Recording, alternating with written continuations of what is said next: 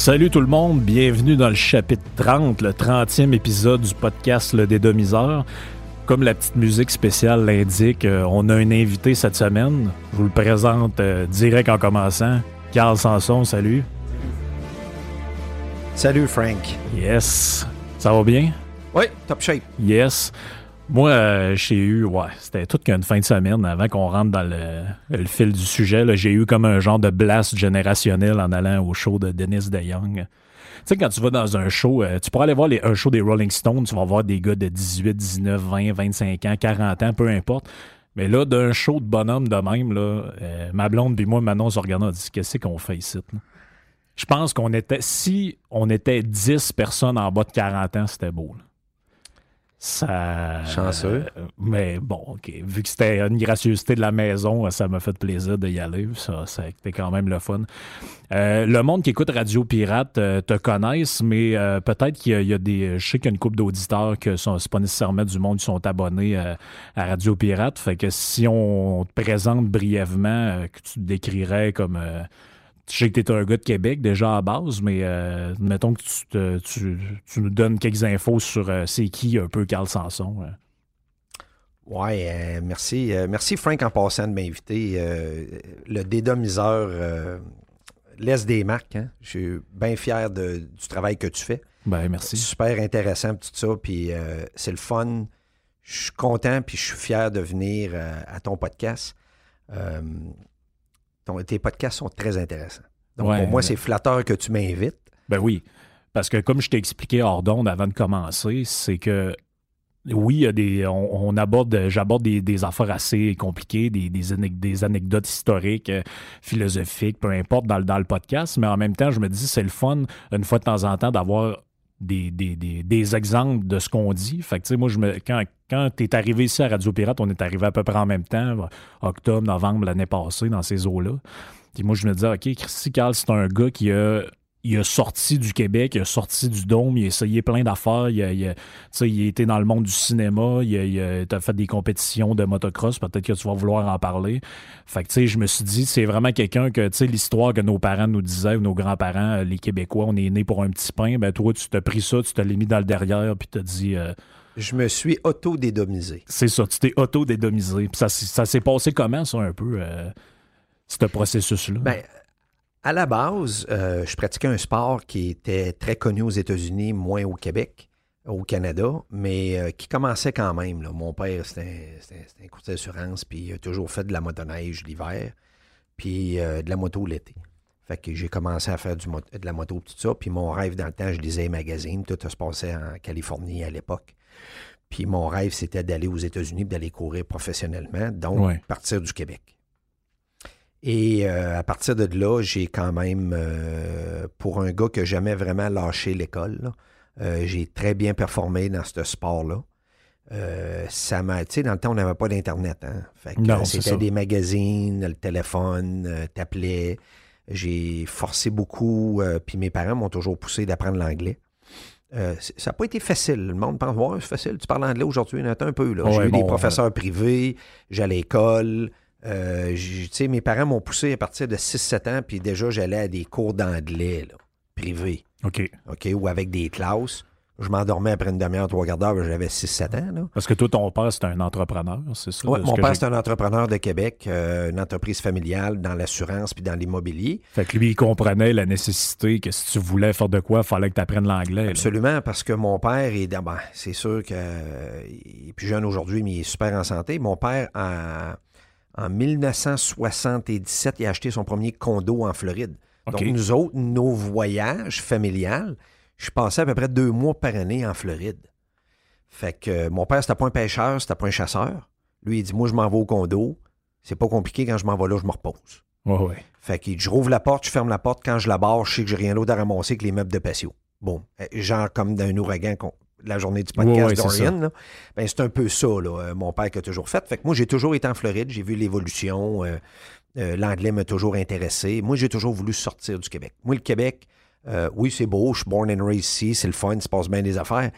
Mais me geler la scène six mois par année m'a toujours écœuré. Ouais, ça, ça t'intéressait pas. J'ai toujours posé la question à mes parents, comment se fait-il qu'on vit ici au Québec? Moi, là, depuis j'ai 4-5 ans, j'ai dit, c'est de votre faute. J'ai commencé, j'avais 4 ans, vous m- vous m'ameniez en Floride, là. J'étais ticu, là. J'ai appris à vivre la Ouais, plage, puis moi, c'était ma maison. Il t'avait donné un piqûre jeune. là. Il donné un piqûre jeune, puis, euh, tu sais, il y a une série qui passe à Netflix qui a passé Narcos 1, 2, 3. Là. Moi, j'ai vécu tout l'épisode euh, des années 80 en lisant le Miami Herald, en, apprenant mon, en apprenant mon anglais. Ça brassait, là, la coke, le sud de, le- le- de- de Miami. South Oui. Beach n'existait pas à l'époque, c'était des ruines. Ouais, Euh, Miami Herald, qui est un vrai journal, là, by the way, là, pour ceux qui. euh, Non, mais parce que, tu sais, il y a des gens qui font. Ils, ils- pensent que le soleil, c'est ça qui les informe. Non. Fait que le, le Miami Herald, moi, j'ai tout le temps trouvé que c'était un, vrai média. là. Après ça, il y a eu la série Miami Vice. Ouais. Miami Vice tournait au coin de la rue chez nous souvent. Euh, La Lamborghini, c'était le dépositaire au coin de la rue. Le Cigarette Boat, les gars, ils étaient tout le temps dans le lac en l'entour, puis ils tournaient avec l'hélicoptère, puis tout. Moi, je regardais ça, hein, wow, tu sais. Tu sais, fait que j'ai toujours été très curieux de nature. Très, Ouais. très, très curieux de nature. Les États-Unis, pour moi, étaient euh, l'endroit qui m'intéressait le plus. J'ai toujours été à mentalité. euh, L'argent US, c'est du US. Il y a pas C'est eux autres qui ont. Tout le monde se base Ouais, sur le dollar américain, c'est la référence, tout ça. Fait que moi, tu sais, dans ma tête, c'était, ouais, son numéro un, son numéro un, son numéro un, son numéro un. Ouais, mais moi, c'est là où je vais aller. Moi, c'était pas numéro 2, 3, 4. Puis depuis que je suis jeune, euh, c'est un peu ceux qui écoutent Radio Pirate, j'ai toujours été vu comme étant un alpha. Un alpha, tu deviens pas alpha. Tu nais alpha. Ouais. Puis euh, c'est sûr que quand tu es plus jeune, le monde te trouve raide ou tu pousses un peu. Il y en a qui vont dire c'est un bully. Moi, j'ai déjà bullié du monde en masse. Moi, j'étais un petit baveux qui donnait des claques à gueule souvent. Puis tout ça. Ouais, qui l'a pas fait. hein. C'est ça, qu'il l'a pas fait. Puis j'ai toujours eu euh, ma gang de chums, on a eu du fun, on faisait des coups, des affaires, on a ri. J'ai eu vraiment, vraiment une belle jeunesse. Ça qui m'a ramené que j'ai fait du motocross. C'est un sport que j'ai pratiqué. Je suis devenu professionnel, j'avais 15-16 ans. De bonheur. Mm. J'allais à l'école encore. C'était un deal que mon père disait. Je te paye tout, mais il faut que tu ailles à l'école. Ouais. Tu pensais-tu à ce moment-là faire ça de ta vie ou. euh, Non, parce que je savais éventuellement, mon père, il avait dit Je vais tout te payer, tout ça, jusqu'à temps que je te dise de venir travailler dans l'entreprise familiale. OK. Fait que toi, c'était pas mal ça que tu te destinais dans ta tête. Là. Ouais. Ouais. Je savais qu'à un moment donné, à 22, 23 ans, là, même si j'étais à mon prime, même si j'allais bien, même si j'aurais pu courir jusqu'à 30 ans, 32, 33 ans, puis euh, on faisait un peu d'argent à l'époque, là. Euh, c'était un sport que j'étais jeune, j'allais pratiquer. C'était plus, c'était plus, je pense, une école de la vie. Moi, je Mhm. partais, j'avais 15-16 ans, puis euh, pas de cellulaire, Non, une carte ça. de crédit. Euh, au début, j'avais même pas mon permis de conduire. Je partais avec un, un chum qui était 2-3 ans plus vieux que moi, qui a son permis de conduire, puis on s'en allait en Floride. Il y a des bouts que je conduisais, je n'avais pas de permis. OK? Ouais, c'était une autre époque, pareil. C'est ça. Mon père, il me disait, Donne- donne-moi une nouvelle une fois de temps en temps. Ouais. Il était capable de me tracer avec les billes de carte de crédit, puis qu'est-ce qui se passait, puis il n'y a pas d'Internet. Là. Il se faisait envoyer par Visa ou Mastercard, Ouais. les par le fax, où c'est que j'étais rendu. Fait qu'il voyait les billes rentrer, il savait où c'est que j'étais. Puis je l'appelais un 800, là. Euh, T'appelais, Ouais, c'était un tu- 800, puis tu callais, là. Collect call, là. Fait que je donnais des nouvelles à peu près une fois par semaine, à peu près une fois du jour. Là, je pouvais me péter la gueule, puis tout, là. Je pratiquais Ouais. en motocross la semaine, je courais à la fin de semaine. Fait que j'ai appris à me débrouiller comme ça, me donnait un budget, je faisais mon budget. Fait que c'était vraiment une petite PME. Ouais. J'apprenais à guérir mes affaires. En même temps, j'apprenais mon anglais. Mhm. Je me suis fait beaucoup d'aimer aux États-Unis. Euh, tout le monde me connaissait par le Crazy, euh, Crazy Canuck. Mon surnom, c'était le Crazy Canuck. Crazy Canuck, OK. Ouais, Crazy- Ça, c'est qui qui t'avait baptisé de même? Tous les gars de motocross. OK. Parce que même aux États-Unis, je performais aux États-Unis. Parce que ça devait être quand même un petit milieu, ça, le monde du motocross, Oui, quand oui, même. oui. Ouais, Tout le monde doit un peu se connaître. Tout le monde apprend à se connaître. Puis je faisais quand même toutes les plus grosses courses. Puis ils me connaissaient tous sur le Crazy Canuck Mm. parce que je, je finissais tout le temps dans, d'un 10 premiers, puis même dans grosses courses d'un 10 premiers. Fait qu'ils me voyaient le Crazy Canuck. Fait que les Américains sont tellement friendly. Donc, euh, c'est pas de la petite gaguerre là-bas. Les gens, les gens t'adoptent, Ouais. t'invitent, veulent t'offrir du souper, des affaires, tout ça. Fait que j'ai appris mon anglais comme ça. J'ai appris à me dédomiser, auto-dédomiser. Ouais. en justement en tombant en amour avec les États-Unis en voyageant, tout ça. Moi, toute la côte est américaine, là, euh, je veux dire, je la connais par cœur, les routes quasiment, tout ça. Là. Dans le temps, il n'y avait pas de GPS en plus. Là. On faisait ça avec le Ben Road Atlas. C'était un gros livre, Road Atlas. On arrivait là-dedans. Fait que, tu sais, oui, j'étais un alpha, j'étais un débrouillard, je suis pas un gars qui a la chienne. Euh, je partais avec mon mécano, de l'argent dans mes poches, je cachais ça dans le char.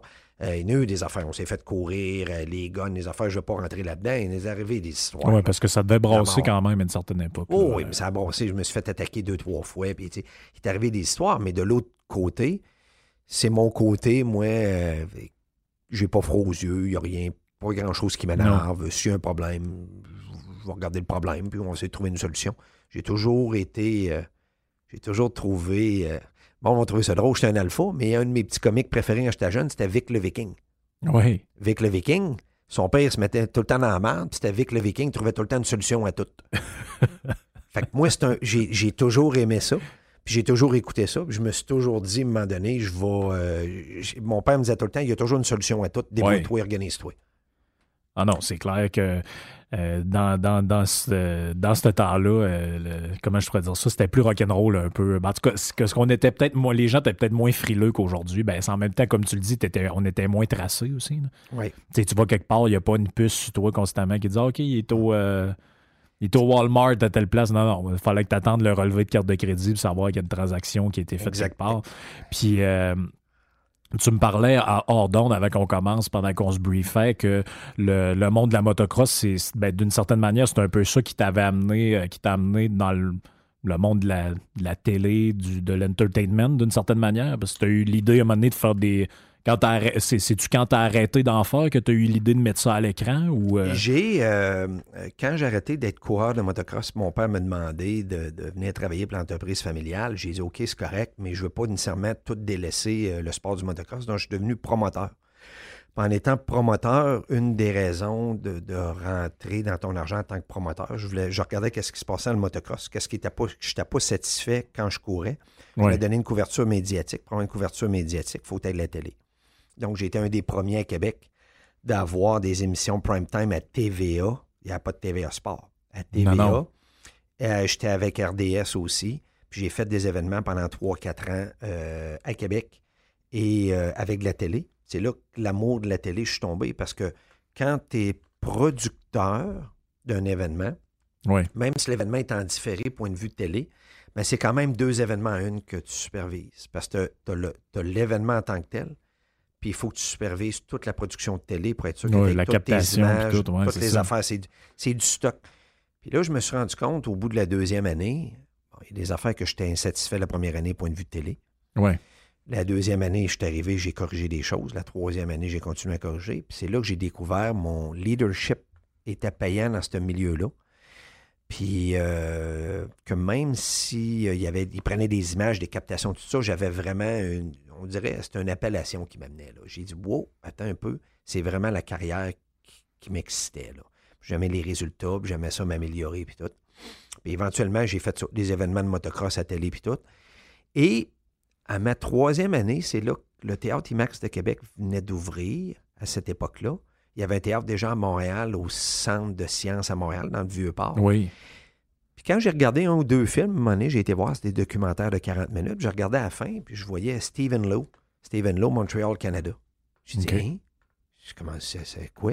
Puis comme je dis au début, euh, pas d'Internet. Fait que. Non, faut que tu fasses tes recherches. euh, l'Internet. ouais, ouais. Fait que je fasse mes recherches un peu plus tough.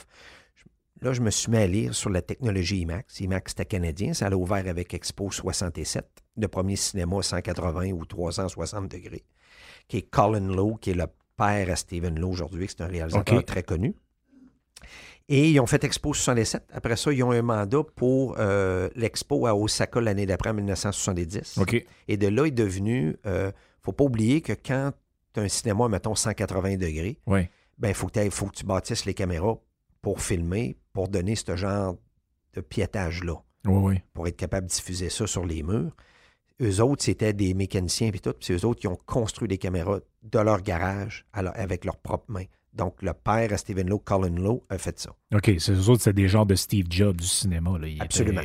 C'est comme c'est euh, Graham euh, Ferguson et Colin Lowe, eux autres ont. Euh, puis un autre, M. Craycore, il était à trois. Eux autres ont bâti la caméra IMAX de leurs mains, dans le garage, en faisant du test-erreur, test-erreur tout le temps.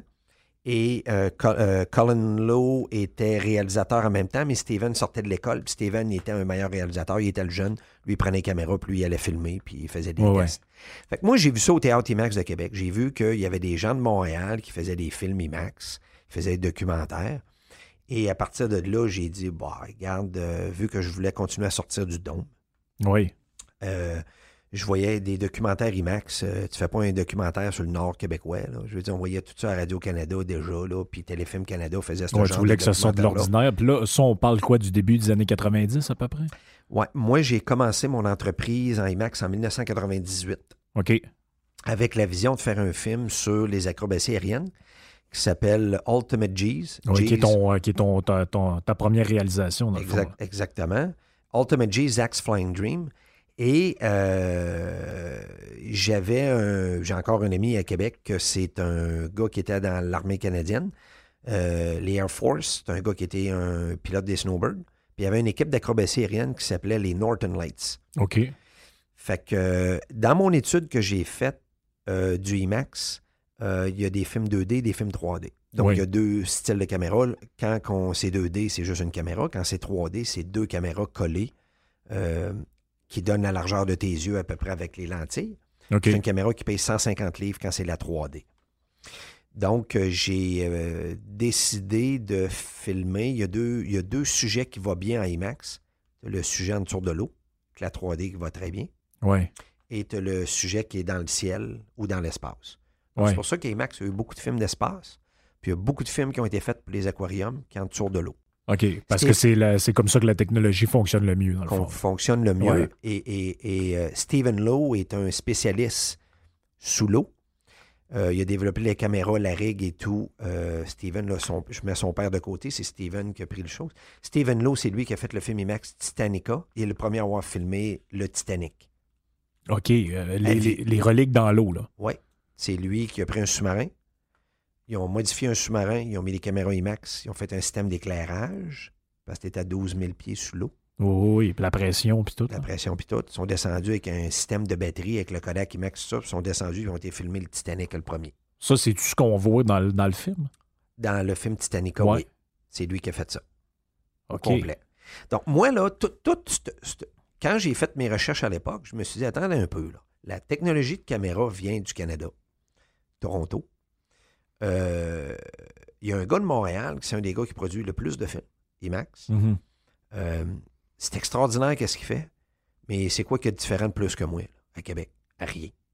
Je veux dire, j'étais ouais. de Québec, puis pas parce qu'il est à Montréal qu'il est meilleur que moi. Non, non, c'est ça. Fait que finalement, je me suis rendu compte que euh, quand j'ai lancé l'idée à mon père que je voulais faire ça, il dit Ouais, mais ça coûte combien? Mais ben, j'ai dit le premier film il coûte 8,5 millions. Tu Chris, es-tu malade?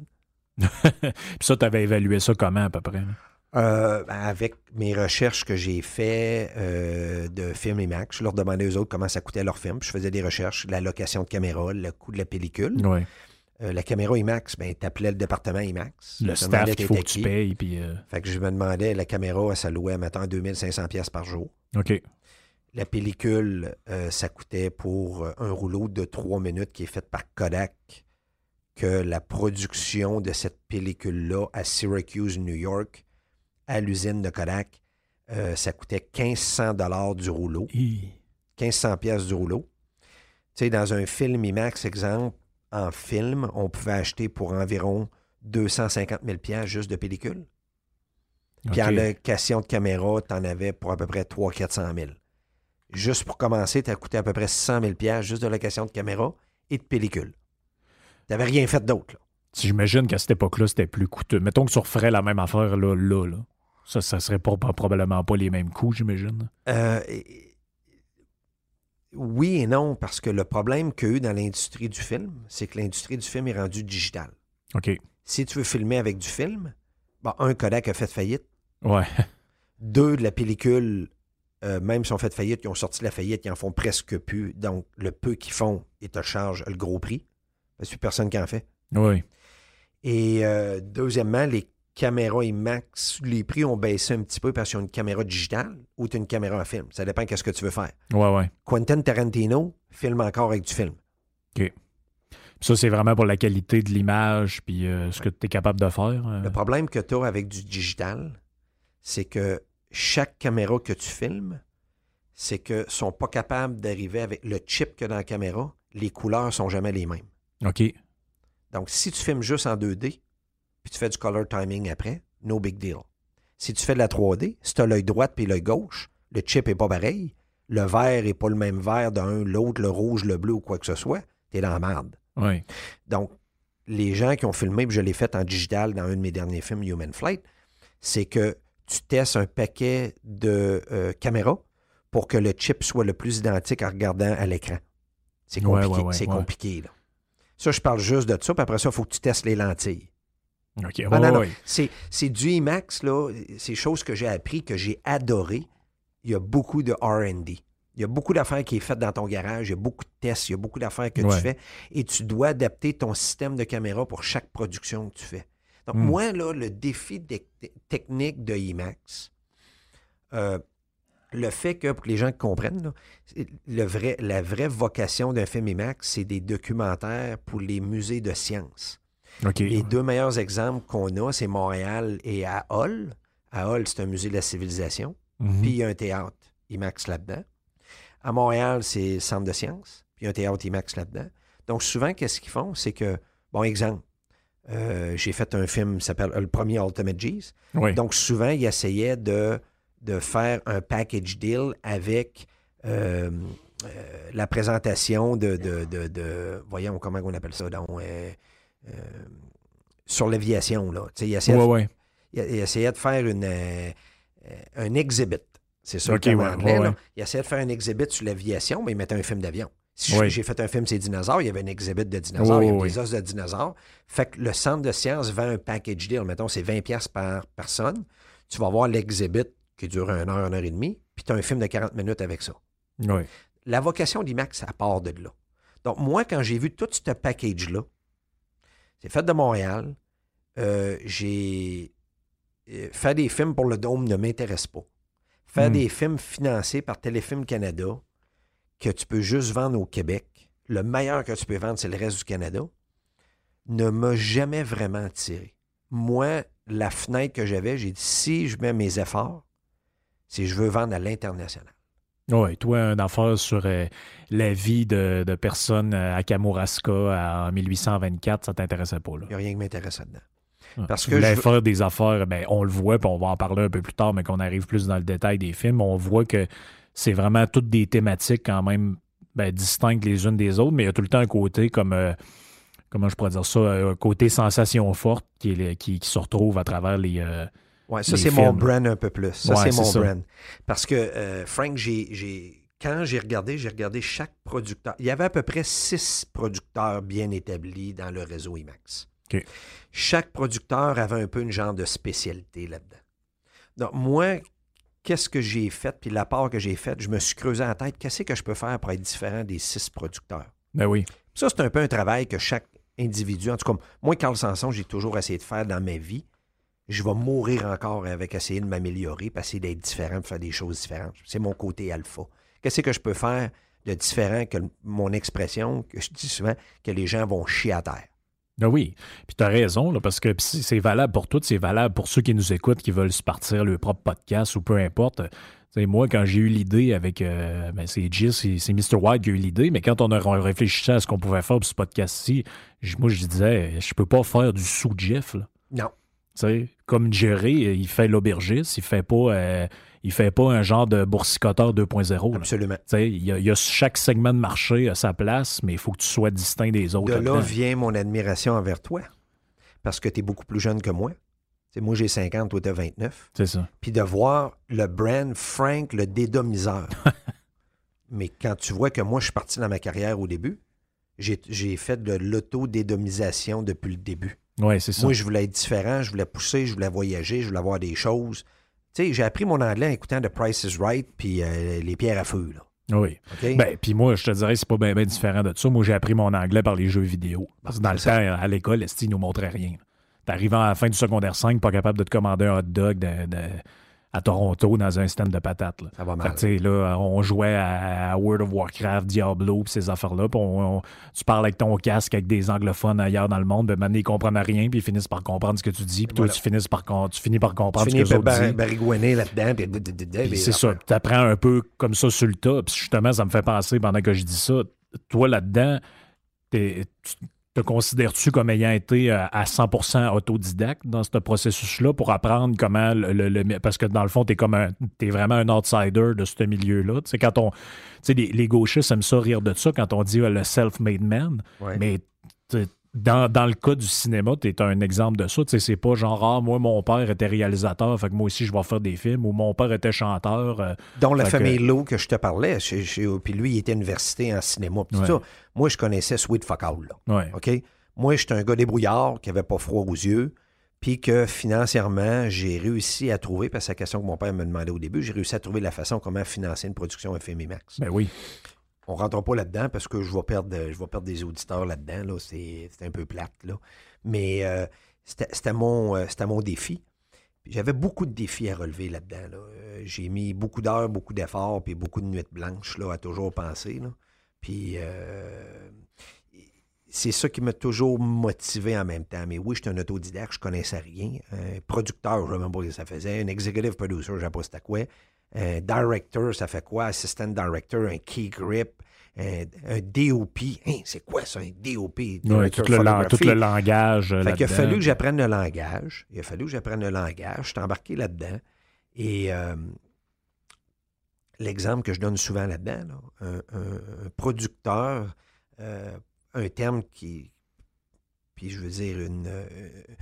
Tous les Québécois sont à peu près là-dedans. Il y a du monde qui est attaché, c'est dans la construction. Donc, un producteur, c'est comme, Ouais. un, comme un entrepreneur en construction. Puis tu as tes menuisiers là-dedans, puis tu as ton directeur de projet, puis t'as c'est ça. Dans le cinéma, c'est exactement pareil. Oui. Fait que t'as- t'as le producer, t'as l'executive producer des fois que lui, c'est lui qui trouve l'argent. Puis le producer, c'est comme le directeur général, lui qui s'occupe de la Ouais. production.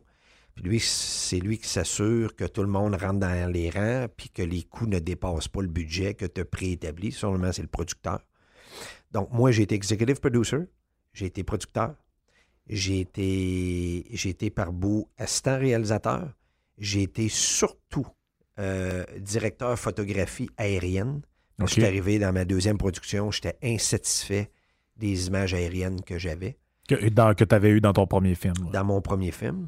Et euh, au milieu, jusqu'à mon deuxième film, c'est là que je me suis fâché au milieu du deuxième film, puis j'ai mis les gars à la porte, je les ai tassés. Je les ai mis à la porte, je les ai tassés. J'ai dit, je vais vous montrer, Mm. moi, euh, comment filmer avec ça, parce que donnez pas l'image. En IMAX, il n'y a pas de. Y a pas, a- tu peux pas focuser avec la lens, là. Tu, tu peux pas te rapprocher. OK, pas, tu peux pas te zoomer. là. Tu peux pas zoomer absolument pas. Donc, si tu veux donner un effet, exemple en 3D, Ouais. que l'image sort de l'écran, puis qu'elle vient quasiment toucher le bout du nez quand tu es assis 50-60 pieds de l'écran, Oui, oui. ben il faut que tu filmes puis tu es à côté. Donc, les gars, souvent, quand tu tombes avec un hélicoptère, quand tu as les pales en haut, ben les gars veulent pas trop s'approcher du sujet parce qu'ils ont peur. Hmm. Puis à toutes les fois que je regardais les images, j'étais tout le temps déçu, je trouvais ça trop petit. Fait que là, à un moment donné, c'est venu un running gag sur toutes les sets. Ah, tu veux ça Samson size? Parce que moi, je prenais un papier et un crayon, là, je prenais ça, là. Là, je disais, ça, c'est l'écran. OK, ici de même. Oui. Puis moi, je veux l'image grosse de même. Oui. Fait que là, eux autres, ils faisaient le calcul avec, une avec un galon. là. On faisait ça au sol, parce que tu te pratiques souvent au sol avec les distances. Là, ils me disaient que l'hélicoptère avec les pales, ouais, mais les pales vont être à trois pieds du sujet, à quatre pieds du sujet. Ouais, mais j'ai dit, que ça fait quoi, ça? J'ai dit au pilote, es-tu capable? Il dit, ben oui. Ben, j'ai dit, moi, c'est ça que je veux. Mon directeur photo qui était dans la chose, il dit, moi, je ne vais pas proche de même, j'ai trop peur. Ben, dit, parfait, va-t'en chez vous. Des gars qu'on payait à 1500 à 2000 pièces par jour. Oui, c'est ça. Là, tu 1500, veux, 2000 par euh, jour. Tu vas faire ce que je te dis à ce prix-là. Fait que finalement, tu veux pas, c'est correct, je vais le faire. Fait que j'ai dit au gars, montrez-moi le fonctionnement de la caméra, 2D ou 3D. J'ai appris sur le tas le fonctionnement de la caméra. Hmm. Et euh, Je me suis mis à faire des heures d'hélicoptère, parler au pilote, qu'est-ce que je voulais, tout ça, faire la pratique et tout ça. Puis je suis devenu, euh, j'ai pas peur de le dire, je suis devenu un master là-dedans, un des meilleurs dans l'industrie, parce que euh, j'avais pas peur. J'avais pas peur des sujets. Ça vient probablement de mon gars de jeunesse, de coureur de motocross, de ci, de ça, un paquet d'affaires. Je, je suis pas un nerveux dans la vie. Fait que, puis les avions hélicoptères, ça m'a toujours attiré. Donc, je me suis mis à faire une, expertise là-dedans que j'ai adoré. C'est venu même une passion Oui. pour moi là-dedans. Fait que c'est, c'est- je faisais, je touchais à tout euh, finalement. Fait que je faisais le travail de financement au début, préparation du sujet, parce que ça, il faut toujours que tu fasses une étude sur le sujet, sur des théâtres qui veulent vraiment jouer le film. Oui, c'est ça. À partir de là, parce que dans les salles, les musées de sciences, il y a des musées de sciences, il y en a, c'est des aquariums. D'autres, c'est des musées de la civilisation.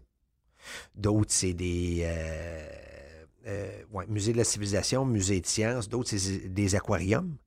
Donc, si c'est un aquarium, ils vont jouer des films sous l'eau. Je ne vois pas un film que des, Non, non, des c'est avions ça. dans les là. airs, Non, tu non. Fait que, tu sais, il faut que tu fasses un film avec des sujets, avec des thèmes que tu as assez de théâtre qui, veulent, qui vont éventuellement Ouais, jouer ton ça film. va là. correspondre à leurs besoins. Absol- absolument. Fait que toi, là-dedans, t'es- t'étais vraiment autodidacte. T'avais pas, t'as pas eu vraiment de mentor dans ce milieu-là qui t'a. euh, J'aurais aimé ça. Je, je suivais un peu, euh, un peu de mentor, c'est pas vrai. Je m'inspirais de certains autres producteurs réalisateurs, mais j'essayais d'avoir mon brand là-dedans. C'est ça que j'ai travaillé le plus fort, que j'ai découvert à, à partir de mon deuxième film. Le premier film, j'ai fait quelque chose d'extrême, puis j'ai vu la réaction des, des théâtres. J'ai fait rire de moi au début. 100% fait rire de moi au début d'une convention IMAX. C'est qui ce nouveau-là? Il arrive avec un film en 3D, avec des avions d'acrobatie aérienne. Ça se peut pas. Ça s'était jamais fait au monde de filmer des acrobaties aériennes en 3D. OK. Jamais. Puis moi, j'avais toujours l'inspiration du premier Star Wars, l'Empire Strike Back. Ouais. Quand Luke Skywalker il arrive à la fin, puis il est dans euh, Planète Noire, là, ouais, ouais. ben, quand il était à travers les murs, j'ai dit, capable de faire ça, moi, des, avec des acrobaties aériennes en 3D. Le monde va capoter, vont être dans le théâtre, l'avion va virer en envers, ils vont capoter. Mais j'ai dit, je vais où pour faire ça? Certainement pas les montagnes du Québec, on n'a pas de montagnes. Non, les non, c'est Appalaches, là, c'est, des bosses de gazon, là. Non, non. Fait qu'on était au Grand Canyon. OK. Grand Canyon, il y a des trous, il y a un paquet d'affaires. Puis on a filmé euh, au Grand Canyon, à Tucson, puis à Page, en Arizona, au Lake Powell. Euh, C'était ma première production que j'ai été faire là-bas. Puis tout l'aspect 3D a été absolument extraordinaire. Était, les images ont été extraordinaires, le monde t'a renversé. Puis euh, j'avais un grand, tu sais, je parlais de défi technique, là, Frank, là. j'avais un Mm. défi technique extraordinaire parce que j'ai appelé les gars de caméra. Les gars de caméra, ils ont-tu fait quoi avec le Kodak? Ouais, mais je vais mettre d'un avion. Ouais, mais ton avion, y a-tu un cockpit? Non, on enlève le cockpit. C'est un avion à deux cockpits, un extra 300. Euh, ceux qui ont vu les courses du Red Bull Air Race, là, c'est le même genre d'avion. OK. Tu peux avoir un deux passagers. Ouais, ouais, ouais. Donc, on enlevait la bulle double, on la transformait en bulle simple. Le banc du passager en avant, on arrachait le banc. On mettait la caméra de 150 livres là, à peu près à pesanteur d'un humain. On la mettait en avant avec les deux lenses dehors. On a fait comme un genre de fairing de moto en fibre de carbone. On a sacré la caméra là-dedans.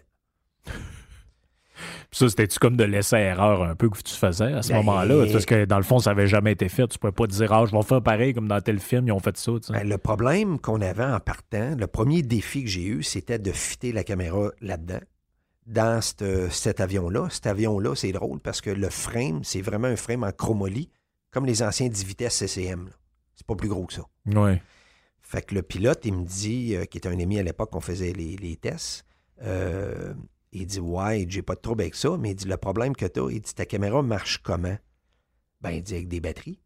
La caméra, ça marche avec des, des grosses batteries. Ouais, mais tu peux pas mettre de batterie dans le fond. Là. Moi, quand Mm. je vire en envers, je vois les batteries d'en face. Ouais, mais on va les attacher avec des tie wraps puis de la broche, tout ça. Tu T'es-tu malade, toi? Ouais. il dit on prend du plus 9 puis du moins 4, là, G, avec ça. Et je vais avoir les batteries d'en face. Et je te le dis, il faut vous trouver un système. Fait qu'il a fallu aller dans le système d'avion, d'alimentation, de power, de synchroniser la caméra avec le power du moteur qui donnait tout en même temps. Ouais, ouais. Fait qu'il y avait, on a refait le système de filage électrique de l'avion au complet qu'on a fait. Fait que là, on fait ça. Sauf que là, mon chum, il me dit euh, on a un problème. On était à Burbank, en Californie. Je me rappelle comme c'était hier. Burbank, c'est en banlieue de Los Angeles, juste au nord. C'est là que tous les studios de cinéma sont. On était à l'aéroport de Burbank, on était dans un hangar. Le problème que tu as, c'est que quand tu prends un avion certifié, Mhm. et que tu fais une modification dont on avait enlevé la bulle double, Ouais, ouais, ça. bulle simple, C'était plus réglementaire. c'est plus réglementaire. Ah, Donc, l'avion devient expérimental. OK. Fait que là, mon chum, il dit, faut que j'applique à la FAA. Il faut qu'un inspecteur de la FAA vienne, puis il faut qu'il dise, c'est correct, voler l'avion. Hmm. Ben, Fait que là, il s'informe un peu par en arrière. C'était quoi un peu le processus? Fait que là, on était, nous autres, dans l'hangar. On était près de mancher l'avion, de toute façon. On était presque fini. Il dit, le gars peut juste venir dans trois semaines. Ah. Le gars du FAA. Moi, ça me coûtait, exemple, avec mon staff, à peu près 20 000 par jour. Shit. Fait que là, toi, euh, tu peux pas te permettre de niaiser, là, parce que c'est ça qu'il faut que le monde comprenne, c'est qu'il y a beaucoup d'argent impliqué là-dedans, puis que toi, comme tu n'étais pas financé... c'était du euh, financement privé. là. C'est du financement privé. Fait que soit c'est ton argent, soit c'est du monde qui ont investi dans ton projet parce qu'ils croient en toi. Fait que tu On- peux pas... euh, On avait mis un million et demi pour faire les premiers tests d'avion puis tout. C'était mon budget que j'avais, un million et demi. Fait qu'on est arrivé, fait que je disais à mon chum, euh, là, la première journée, il dit Ah, Carl, je peux pas. J'ai dit Pourquoi tu ne l'essayes pas, on vole pas avec? Ouais, je me fais pogner, je perds ma licence aux États-Unis. tu parles d'un ancien militaire. Ouais, ouais, lui, il a un nom, là, quand même. Là. Ouais. Euh, là, on avait presque fini. Là, moi, je l'écœurais deux fois par jour. Le big, faut le tester. faut le tester. Moi, il m'arrive un après-midi. Il dit Va-t'en chez. euh, chez. euh, voyons, euh, Tabarnouche Depot, là, euh, tu vas, pour acheter des, tout des matériels scolaires, là, puis tout, là. Ouais. Fait qu'il dit Va ton magasin, là, va acheter des lettres, là. Tu sais, des lettres collées, là. Ouais. Il dit euh, Va me chercher un cartable. Fait que je dis à mon chum Larry, je dis Larry, euh, va chercher, va m'acheter des lettres, là. On peut coller ça. Fait que euh, j'ai dit Qu'est-ce qu'on fait? Ben, il dit On va coller sur le bord, on va enlever mon numéro de série, on va coller expérimental. C'est informé. Quand c'est expérimental, il faut que tu marques expérimental sur OK. l'avion. Fait qu'on a pris les lettres, on a collé sur le bord du cockpit expérimental. fait qu'on était prêt à aller voler l'avion, tout ça. Là, mon chum, il dit Je vous dis une chose, là. Il dit Quand je rouvre le hangar, je pars l'avion, je m'en vais. Puis il dit Quand je reviens, aussitôt que je rentre avec l'avion, vous fermez la porte pour aller tester, voir si c'est correct. Ouais.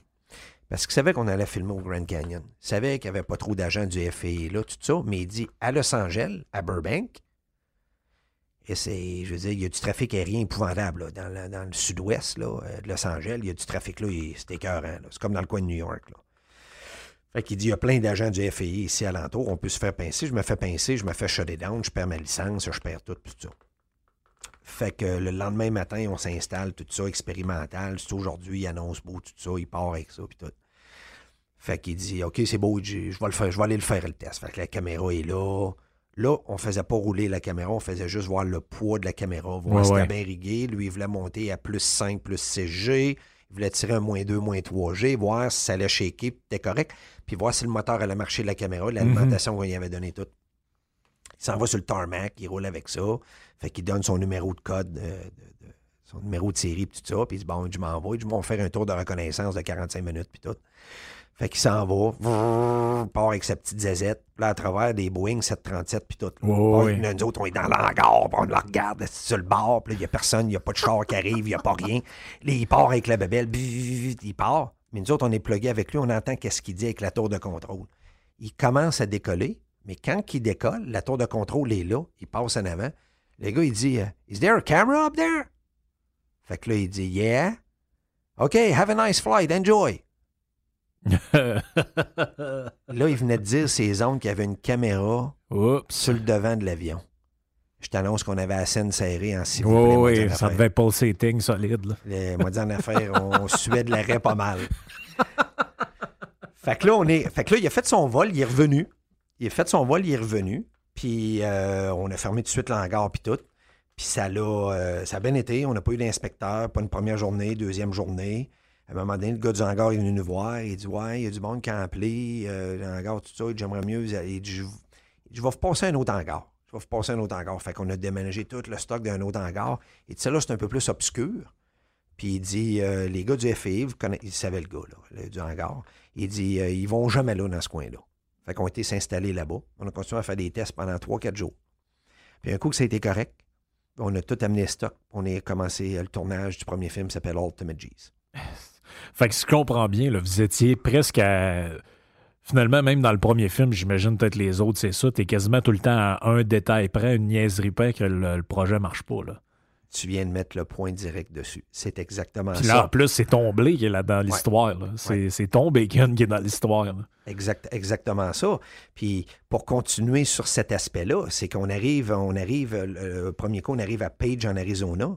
Euh, on commence à. On fait des tests, on fait du repérage en avion, tout ça on commence à faire virer la caméra puis tout. on commence notre tournage. On, a notre euh, storyboard, là, hein. on sait c'est quoi un storyboard. C'est une bande dessinée. On savait pas mal des images à aller chercher. Fait qu'on commence à avoir des images puis tout. À un moment donné, euh, on est à l'aéroport. Hein. Page, Arizona, c'est un petit aéroport. C'est une place touristique pour aller voir le lac puis tout ça. Fait qu'à un moment donné, il y a un truck qui arrive. Puis c'était marqué, je me rappelle plus, là, mais c'était la, tribu de la place. C'est des Amérindiens qui sont dans ce coin-là. Ils ont tout ce territoire-là. Fait que le, gars, il vient, nous voir, tout ça. Il dit Les boys, avez-vous euh, votre permis de tournage? C'est pardon? Carl, il dit Il y a un gars qui veut venir te voir. Là. Il dit on, Il dit vous, payez votre permis de tournage? Hum, Non. Il dit De quoi, de quoi tu veux dire? Tu tu savais ben, pas qu'il y avait ça. Ben, il dit Les images que vous prenez ici, là, ça nous appartient. Là. Le paysage nous appartient. C'est pardon? Mais ben non, Chris, tout le monde, le paysage, au Utah. Là. Non, non, non, non. C'est à nous autres. Hmm. Il faut que vous nous payiez. Bon, mais j'ai dit, OK, comment ça coûte? Et là, c'est là que tu te rends compte qu'il y a un barème de prix, mais ils, font le prix qu'ils veulent. Ouais. Fait que le gars, je commence à parler avec. Il dit, OK, c'est beau, on va s'entendre. Mettons, c'est coûtait 3000 pièces. Il dit, OK, c'est beau, les affaires. Mais il dit, le problème, il ne fait pas commencer à tourner avant deux semaines. Dis, quoi? Il dit, non, on ne fait pas commencer à tourner en deux semaines. Il dit, Disney, tu après faire une production dans le coin. Puis c'est un permis de tournage ah, la On, se rappelle que ça coûte toujours 20 000 par jour, le staff. C'était 20 000 au début. Là, j'étais en tournage. Là, je suis parti de tournage. Ça coûtait 60 000 par jour. 60 000 par jour? Ça me coûtait 60 000 par jour, Frank. Parce que là, mettons, l'équipe, pour je donner une idée au monde, il y avait combien de personnes, mettons, impliquées là-dedans? Euh, sur le tournage, avec euh, ceux qui étaient là, on était en Arizona, on était à peu près 40. OK. Le staff total, production, était à peu près 40 personnes. OK. Fait que là, je dis au gars, je dis, non, attends un peu, là, tu peux pas comprendre. Je dis, viens ici. Là. Fait que là, j'explique un peu mon histoire au gars qui était venu me voir. Il dit, faites ça pourquoi? J'ai c'est une production IMAX. Il faut comprendre que sur la réserve, à Toussaint, qui est à peu près euh, un heure et quart de taux de là, euh, il y a un théâtre IMAX hmm. sur l'histoire du Grand Canyon qui avait déjà été fait. C'est le film qui a rapporté le plus au monde dans l'histoire euh, des films IMAX. Puis eux autres, cette communauté-là, communauté-là faisait de l'argent avec ça. Il y avait une redevance de ça, du film. OK. Pour financer la communauté. J'explique que c'est une production IMAX. En partant de production IMAX, ils m'aimaient. J'explique un peu la situation, c'était mon argent, j'avais loué des avions, des hélicoptères, euh, j'avais juste une fenêtre pour tourner, la météo était belle les dix prochains jours, mais après on ne savait pas, blablabla. Bla, bla, bla, Fait que le gars, il dit OK, viens-t'en avec moi, on va aller voir le grand chef de la tribu, puis tout. Hmm vraiment le grand chef de la tribu. Là. Lui qui a des crevasses d'en face de trois pieds, là, de profond, puis tout, là. Les plumes sans tête, puis tout. Là. Moi, moi, je savais pas. Ouais, toi, tu savais pas c'était qui ce monde-là. Fait que j'arrive là, puis tout, négocie, euh, calumet de paix, calumet de paix, là. Ah ouais, tout le kit, là. tout le kit, big, calumet de paix, le gros kit. S'en va là, négocier avec le bonhomme, vend mon histoire. Ils ont dit, c'est beau, tu peux continuer à tourner demain. Continuer à tourner une journée, deux journées. il y a un autre char qui arrive étrange, un Suburban, puis tout. Fait que c'était les gens de l'autre production qui étaient à peu près à 15 minutes de nous autres. La gang de Disney, là. C'était la gang de Disney. Le gars était en tabarnak parce qu'il avait shut down la production de Disney. Ah, si bois. Fait que le gars, il était en crise après nous autres. Il me criait après parce qu'eux autres étaient fermés et ne pas tourner tant son temps qu'on n'a pas fini. Puis il voulait savoir quand est-ce qu'on allait finir notre production. Fait que là, c'est là que tu t'es fait des chums dans le monde du cinéma, si je comprends bien. Ouais de Disney, euh, ils m'ont pas, pas aimé ce fois-là. Nous autres, on s'en crissait. On est des jeunes. ouais, mais puis j'imagine que tu savais que tu n'allais pas vraiment avoir affaire avec eux autres. Jamais, euh. jamais, jamais. on a fait notre production, ça a super bien été. On a fermé ça, on a ramené nos images. Ça a pris comme trois, quatre semaines de tournage au Lake, au Lake Powell, à Page et à Toussaint après. Puis après ça, on a ramené ça à Los Angeles avec toute notre pellicule, notre piétage. Puis là, ce que j'ai fait, c'est qu'on a fait développer toute la pellicule. Et euh, cette pellicule-là, en passant, c'est qu'on devait l'envoyer par FedEx à tous les deux jours. Donc, tu filmes, tu finis le soir, puis il faut que FedEx passe dans le coin où ce côté. Il ramasse ça, il développe ça pendant la nuit, puis il te rappelle le lendemain par cellulaire pour te donner un rapport pour être sûr que ta pellicule est belle, est correcte, que c'est Ouais, ouais. focus, tout est beau, la vie est belle. Euh, Il y a de la fog, ça marche pas, blablabla. T'as un rapport, c'est un peu archaïque là-dessus, mais on n'a pas le choix, c'est de la pellicule. Il faut qu'il y ait quelqu'un qui la développe, Ben oui, c'est qui ça. la regarde, qui, qui fait du screening. Ça, ça fait partie d'un coup du film. Là. Ben oui. Développe la pellicule pendant la nuit. faut que tu payes un gars de nuit qui développe, un gars qui visionne, tes- t'appelles ça des rushs, il visionne les rushs, et après visionner, il faut qu'il te fasse un rapport, puis il t'envoie le rapport par email, puis il prend le téléphone, il t'appelle, puis toi, tu dois lui poser des questions. Telle image, telle place, oui, il y a une scratch, puis il y a souvent des scratchs. Dans le show, ça part à quelle seconde? Fait que, tu sais, t'as tout le temps, on avait une fille, là, prenait tout le temps des rapports, là, de qu'est-ce qu'on tournait, puis tout ça, t'as pas le choix. Ça, ça peut être une séquence de quoi? Deux minutes? euh, Une minute? euh, Quand t'envoyais un... Sur un rouleau de trois minutes qu'on filmait, normalement, sur trois minutes, tu as une moyenne de 20 à 30 secondes qui va être dans le film final max. OK. OK, fait qu'il y a de l'épuration solide là, entre le, le- le- le total de stock que tu avais, mettons, versus un, un film qui dure peut-être 38 minutes. Je pense qu'il y en a un qui 40 30, minutes. 38 Ouais, la minutes. plus- la- 40 en moyenne, minutes. un film IMAX, c'est 40 minutes. C'est, un film à l'heure. Dans un musée de science, c'est le temps de nettoyer la salle, sortir les gens, rentrer Ouais. l'autre. C'est un film à l'heure. Donc, c'est 40 minutes. Ils veulent pas du 45, puis ils veulent pas du 32. C'est les théâtres qui nous demandent pas plus que 42 minutes exactement. Sinon, ils t'aiment pas, ils ne bookeront pas ton film. fait que toi, met- met- met- mettons toi au total, mettons que tu n'as pas ces considérations-là, ça, le film aurait pu durer deux heures. là. Ça, je comprends. là. Absolument. Ah, t'as, t'as le stock pour. là, oui, sais. oui, j'ai du stock pour. Fait que ça, c'est le premier film. Puis euh, finalement, ça, ça score à peu près comment, ce premier film-là? C'est diffusé où? Puis euh, Ah, fait que j'ai été aux conventions IMAX. Il y a deux conventions annuelles. euh, là où est-ce que le monde riait de toi, c'est ça? C'est ça. Une en Europe, une aux États-Unis. La première aux États-Unis, j'ai fait rire de moi. Euh, C'était à New York en l'an 2000. Euh, j'ai fait rire de moi. T'es pas sérieux? Tu sentais, est-ce que tu sentais, est-ce que je te coupe, mais tu sentais-tu que, ce que- moi, c'est une impression que j'ai tout le temps eu quand on regarde le cinéma, mais c'est sûr qu'on pense plus à Hollywood, tout ça, que c'est comme un peu une petite coterie, là, ce monde-là, là. que c'est un genre de cercle fermé, puis euh, si t'arrives, t'es pas de chum avec la gang, euh, ça se peut. Et finalement, il y a un- ce que je veux dire, c'est qu'il y a un dôme du cinéma. là. Absolument. Je suis un étranger. Ouais, c'est ça. Je suis un bizarre dans la gang. C'est qui ce petit morveux-là qui vient d'arriver? Avec ces images-là de 3D inédites qu'on n'a jamais vues de la. Ben, on n'a jamais vu. C'était dans les top images 3D, jamais vu des acrobaties aériennes. Mais moi, c'est une histoire un peu à l'eau de rose à la Disney. Puis, euh, euh, en passant que j'avais Michael Cera dans le film, OK. qui est euh, l'acteur canadien. C'est son premier vrai gros rôle international qu'il a eu. C'est un petit gars qui vient de Toronto. OK. Puis qui a eu un gros débouché sur un paquet de films Hollywood après, là. Michael Cera. OK. Fait que c'est. Je je t'ai vu comme un outsider. là. Les, les- les théâtres, les musées américains, puis même les musées canadiens, euh, c'est qui? C'est un gars qui va juste faire un film qui ne reviendra plus jamais. Quand même que tu te vends, non, non, non, non, j'ai du financement, je vais faire 4-5 films, vous allez me voir souvent. Ils ne croient pas parce qu'ils font dire ça par tout le monde. Ouais, ouais, je comprends. Fait que le film a été vu, a été dur au début à vendre. Euh, il y a eu un gros succès au Théâtre IMAX de Québec. Et quand tu as un bon succès dans une salle, ben les autres salles s'informent de la performance Ouais, film. ah, c'est quoi ça? Euh, Ouais. Parce qu'un film IMAX, tu dois le vendre à la pièce. C'est pas comme Hollywood, tu ne sors pas dans toutes les salles en même temps. Tu les vends théâtre par théâtre. Comme j'ai dit, souvent, ils essaient de faire une exhibition du sujet en même temps avec ton film. Et souvent, les musées bookent l'exhibit avant même ton film. Fait qu'ils ils savent, OK, j'ai un exhibit, admettons, sur le corps humain. Mais j'essaie de voir si un film IMAX qui a été fait dans les 3, 4, 5 dernières années qui a rapport avec le corps humain. Ouais, Il y en a comme un quand qui a été a- fait par la BBC qui s'appelle Human Body. Ouais, Je quand il y avait Bodies, ça. euh, ouais, Exact, ça. Ouais. Tout a été fait conjoncture. Les gars qui produisaient le film, en même temps, les gars qui produisaient l'exhibit, les deux se parlaient. Les deux allaient s'aider pour la sortie pour avoir euh, une performance financière. Ben oui. Parce que moi, j'étais un gars qui finançait au privé. J'avais pas de cadeau de la SODEC. Là. Non, non, Zéro c'est ça. subvention. Zéro subvention. Euh, pourtant, on vendait à l'international, l'argent qui rentrait au Canada, je créais des jobs, tout ça, mais on a zéro subvention par rapport au cinéma conventionnel québécois. De culture. Ouais, c'est ça. C'est moi qui avais la meilleure culture parce que je jouais dans tous les sens Science Museum à travers le monde. Mais pourtant, je t'ai vu qu'un un outsider, même au Québec, les gens de la SODEC m'ont jamais aimé. J'ai toujours dérangé. Oui, puis euh, moi, c'est une affaire qui. euh, J'empiète un peu sur le propos, mais ça m'amène à, ton deuxième film, un peu Adrenaline Rush, que lui, j'ai, que, j'ai vu. Puis moi, une, des premières affaires qui m'a, qui m'a sauté aux yeux, c'est le niveau et le, degré d'information qui était passé dans le film. Puis là, maintenant, ça parle un peu de Léonard de Vinci. C'est quoi c'est qui les premiers qui ont, qui ont essayé de sauter dans le ciel, comment ça s'est passé.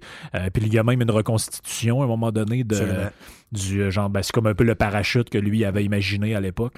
Dans, son livre qui s'appelle le Codex Atlanticus, c'est exactement ça, qui avait fait toutes des machines de guerre. Et Léonard de Vinci disait tout le temps qu'un jour l'humain allait réussir à voler. Ouais, c'est comme un oiseau. Puis ça a toujours été le rêve depuis qu'un humain sur la Terre ce qui, rêve de voler comme un oiseau. Ce qui est un propos quand même assez sauté, là, en 1400 quelque chose. Ben, il a fait le dessin d'un parachute. en 1485, il a fait le dessin du parachute. Puis il dit un jour, il dit il y a un humain qui va pouvoir sauter avec un parachute et d'atterrir de façon euh, sécuritaire. Ben c'était son propos dans le Codex Atlanticus. Puis dans Adrénaline, on a rebâti ce parachute-là exactement avec les mêmes matériaux, le même matériel qu'en 1485. Oui, ceux qui, ont la chance de voir ça, moi, ça me ça me blasté bien raide. Puis en plus, t'apprends des affaires sur. C'est pour ça, tu sais, je te dis l'aspect culturel. Puis tout, c'est pas juste des gars qui, qui se crissent en bas d'une montagne avec un parachute ou en bas d'un avion. c'est l'aspect, OK, les De Vinci, c'est qui le premier qui a... Après ça, il y a l'histoire aussi du, euh, du premier gars qui a fait un saut en parachute en 1797 ou quelque chose, 1796, c'est un Français. Oui, on a refait toute l'histoire au complet un petit peu euh, avec ça. Puis qu'est-ce qui a donné un gros boost au film? C'est qu'on a fait le front page du Wall Street Journal. OK. 500 ans après, 500 euh, ans après, l'expérience de le dessin de Léonard de Vinci, de Vinci avait raison. C'était ça le front page. Oui, parce que. 515 years after, Da Vinci was right. Parce que tu vois, c'est ça, dans, dans, le film, on voit que finalement son affaire, elle fonctionne. Très bien. C'est juste que lui, à l'époque, il n'avait pas les moyens de, de, faire ça. François Ier lui avait offert. Parce que lui, il était sur euh, euh, la protection de François Ier. Mm Léonard de Vinci, c'était un sauté. Ben oui, il se réveillait pendant la nuit, puis il allait dissecter des, humains. Ben oui, il disséquait des corps pour comprendre le fonctionnement de la circulation sanguine. C'est ça. Euh, Donc, il y avait beaucoup de monde qui voulait le tuer. Parce que pour eux autres, c'était un diable. C'était un devil. Là, oui. Capoté raide. Fait que François Ier le protégeait, puis je te fais un échange. Je te protège, mais tu vas me dessiner, tu vas me faire des machines de guerre pour protéger mon royaume. Oui. Fait que c'est ça qu'il faisait. Toutes les, les premiers lance arbalètes, les lance-roches, puis les affaires, c'est tout Léonard de Vinci qui a dessiné ça. Oui, parce que juste pour le dire aux, gens qui écoutent, il n'est pas juste connu à cause de la Joconde. Non, non, non, non, non. C'est, on, c'est l'idée que tout le monde retient un peu, mais euh, c'est un. C'est pas. Je ne veux pas exagérer, mais c'est probablement un des plus grands cerveaux de l'histoire de l'humanité. Absolument. Moi, c'est comme ça que je perçois ça. Moi, c'est comme ça que je perçois ça. Puis François, puis l'aspect, moi, qui m'avait attiré pour venir à la production, c'est que j'ai un côté éducatif. Oui. Mais j'ai un côté, quand j'ai étudié euh, Léonard de Vinci, j'ai un, côté e, extrêmement entertaining. Oui. Fait que c'est là que j'ai parti le brand de ma compagnie, qui s'appelle Sky High Entertainment, euh, de faire. Et le, c'est moi qui ai parti ce terme-là, et c'était repris dans l'industrie IMAX, et il y a eu un shift de production IMAX. Le problème que j'avais et le défi que je m'étais donné quand je t'ai dit tout le temps de repousser les limites, c'est que j'allais voir des films IMAX, des grands écrans, des écrans extraordinaires, des écrans entre 60 et 80 pieds de large par 100 pieds de haut, whatever, ou l'inverse, dépendant des théâtres. D'un Lazy Boy, il fait noir là-dedans, on était bien, mais après 15 minutes, non, non. C'était bien en place pour s'endormir si t'étais fatigué. Oui. Le problème que j'avais, c'est que l'image, c'était tout au slow motion, bien, bien, bien tranquillement. Oui, on avait beaucoup d'éducation, mais mon Dieu, que c'était pesant. C'était un vrai film de documentaire, comme un peu Téléfilm Canada. Ouais, c'était mollo. découverte. Là, bah, là t'es là. moi, j'ai dit, c'est pas vrai dans la nouvelle génération, surtout moi. J'adore m'éduquer, mais pourquoi on est obligé de mettre ça plate? Pourquoi on ne ah peut pas mettre ça un peu plus jazzé? Tu as, amplement raison. C'est pour genre, On en parlait l'autre fois avec, euh, avec Jeff. Moi, des fois, je m'intéresse à un sujet. Genre, je vais aller voir ce qu'ils disent. Là, je vois qu'il y a un podcast sur France Culture ou sur Radio-Canada. Je commence à écouter ça. oui, alors. Euh, puis là, t'as là, t'as peu, là, Christy. Après cinq minutes, euh, t'es, parti. Si t'écoutes ça dans ton char, tu te mets dans le ravin, c'est pas long. C'est fini. mais penses-tu que. Penses-tu, parce que dans ton film Adrenaline Rush, ben, de, ma compréhension à moi, il y a beaucoup d'accent qui est mis sur la sensation, qui est presque une drogue, de celui qui fait, qui, qui fait le saut, finalement, soit en bas de l'avion ou en bas du. soit du base jumping. Puis moi, je, parce que ça revient beaucoup dans le film, euh, ça dit à un moment donné, euh, ils en ont comme jamais assez. Ben, le, titre du film, c'est Adrenaline Rush. les gens The Science of Risk. Anglais, The Science of Risk, la science du risque. Mais un Adrenaline Rush, en anglais, c'est ça que ça veut dire c'est j'ai eu, j'ai fait de quoi, j'ai eu un adrenaline rush. L'expression adrenaline rush, euh, c'est drôle au début parce que le film s'appelait Courage. J'ai fait une étude de marché sur courage. Pour moi, c'était d'avoir du courage. Les Américains ont dit non, c'est pas du courage, qu'est-ce que tu fais là? Du courage, c'est un firefighter qui va sauver du monde d'une maison en feu. Si tu en bas d'une falaise, si tu en bas d'un avion, ou Léonard de Vinci, qu'est-ce que tu faisais? C'est pas du courage. C'est un rush, c'est un adrenaline rush. Ouais, ouais, ouais. C'est pour ça que je ris aujourd'hui. Je fais une parenthèse avec la dernière production de et le disque de, qui va, le disque. Nouvelle production de Céline Dion, on appelle ça Courage. Courage, pour les anglophones, c'est pas qu'est-ce qu'elle pense dans sa tête. Moi, j'ai fait ça dans cette film j'ai fait, l'étude. Fait que je reviens, je reviens là-dessus. Donc, la mission est de faire, on a inventé un terme, euh, on a inventé un terme pour les écoles puis les centres de sciences, c'était le edutainment. C'est moi qui ai lancé ça, ce terme-là, edutainment. Je peux t'éduquer, mais il faut que ça soit entertaining. Donc, Adrenaline Rush, il y a un côté extrêmement éducationnel avec Léonard de Vinci. Mais il y a un autre côté aussi qu'il faut que ça soit entertaining. Donc, l'aspect visuel de Léonard de Vinci, l'expérience à la fin qu'on fait, que le gars, finalement, on monte l'expertise de De Vinci, puis que De Vinci avait raison. Mais on explique aussi le rêve de l'humain de voler. Ben oui. Mais tu n'as pas besoin d'être un athlète extrême pour pousser ton cerveau à prendre des risques dans ta vie. C'est ça qu'on fait le mix un peu là-dedans. T'as vu à la fin? Ben oui, puis, euh, puis, même au début, il y a comme une scène où euh, t'as un, petit garçon qui va à l'école à sa première journée. Puis là, tu sais, le film essaie d'expliquer que finalement, l'espèce de, roche d'adrénaline peut être euh, due à quelque chose de réel, mais peut être aussi irrationnel, comme une peur, par exemple. C'est qu'on est capable d'identifier au jeune âge, déjà dans une gang d'enfants, qui, plus tard dans la vie, va être willing de prendre plus de risques ça va être en affaires, dans le sport ou un paquet de choses. Tu es capable déjà d'identifier à travers les enfants que tu as dans une, dans une cour d'école. C'était l'exemple qu'on voulait donner. la mère, elle s'en va le porter, puis le petit gars, il a peur.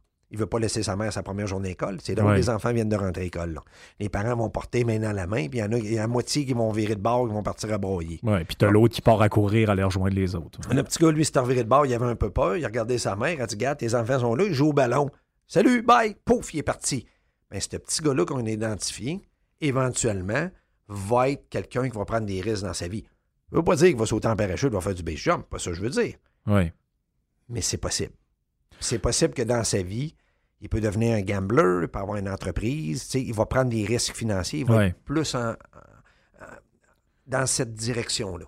Puis penses-tu que ton parcours un peu avant ça de, sportif, puis veux, veux pas de gars qui est avec le motocross, ça, ben, t'explores quand même une sensation forte, dans le sens que tu peux te casser la gueule solide en tombant en bas d'un motocross, tu peux te tuer. Penses-tu que ça t'a aidé, en tout cas moi je l'ai perçu de même en écoutant le film, ça t'a aidé à comprendre ce qui se passe dans la tête du gars qui se crisse en bas de la montagne? Moi, c'est le même je l'ai perçu. Là. Je suis content que tu me poses ça comme question parce que ça apprend à me comprendre moi-même. Parce que moi, j'ai toujours été vu par un paquet de personnes comme de quoi je suis un fou. Je suis un gars qui prenait trop de risques, je suis un gars qui prenait un paquet d'affaires au fur et à mesure qu'on parlait des psychologues sportifs, des experts, puis tout ça, finalement, Adrenaline Rush et Carl Sanson. Voici qui met fin à notre première partie de l'entrevue avec mon invité, Carl Sanson, que je remercie énormément de s'être déplacé pour le podcast. De, notre côté, on se retrouve la semaine prochaine pour la suite hein, de cette deuxième partie, qui une entrevue totale qui va avoir duré euh, au-dessus d'une heure trente. Donc, je vous remercie et on se retrouve la semaine prochaine.